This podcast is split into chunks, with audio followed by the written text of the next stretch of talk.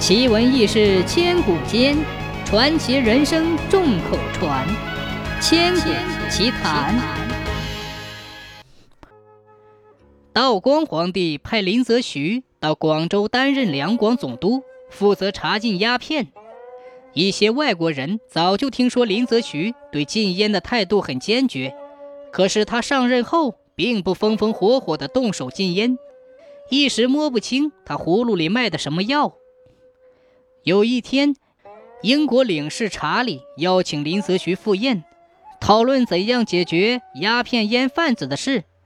外国人表面上装得很老实，骨子里却支持烟贩子继续走私贩毒。态度十分傲慢。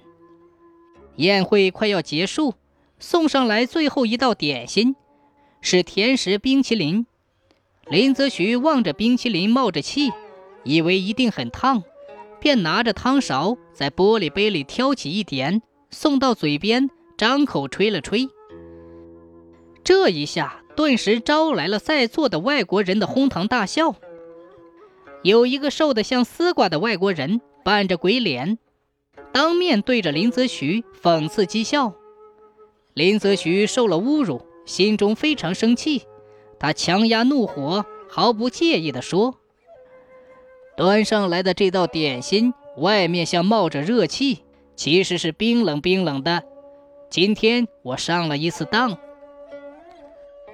这些天，林则徐在总督府设宴，回请上次参加宴会的原班洋鬼子。”宾主边吃边谈，继续讨论禁烟和查办烟贩子的问题。送上来的每道菜都有一个十分典雅的名字，而且各有各的色香味儿。洋鬼子一个个张大嘴巴，狼吞虎咽，大吃大喝。酒足饭饱以后，还有点不满足。那个长相丝瓜的洋鬼子说：“中国的大菜好吃的没法说。”只可惜少了一道天使。有，林则徐笑容可掬地说：“上天时，侍从立刻端上一盆像藕粉调煮成的羹糊，看上去平滑无光，黏糊稠腻。洋鬼子忙举起汤勺，忙不迭地咬住往嘴里倒。霎时间，只听那个外国人‘啊啊’嚷成一片。”有的挥动着手，想伸进嘴巴去抓，可有的按住嘴巴，泪水直淌，一个个洋相十足，狼狈不堪。那盆淡淡的羹糊被咬开后，马上芳香四溢，热气腾腾。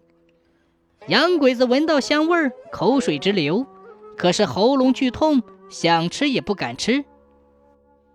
林则徐若无其事地举起汤勺。敬洋鬼子每个人一勺，说：“嘿嘿嘿嘿，这是我家乡福建的名点，叫槟榔芋泥。芋头的形状生得像椭圆形的槟榔，所以起了这个名称。这种甜食外表看上去冰冷，却是内里滚烫非凡，正好和似热时冷的冰淇淋相反。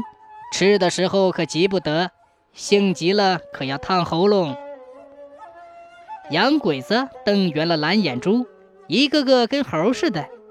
这时，他们才知道林则徐是个不好对付的中国官员。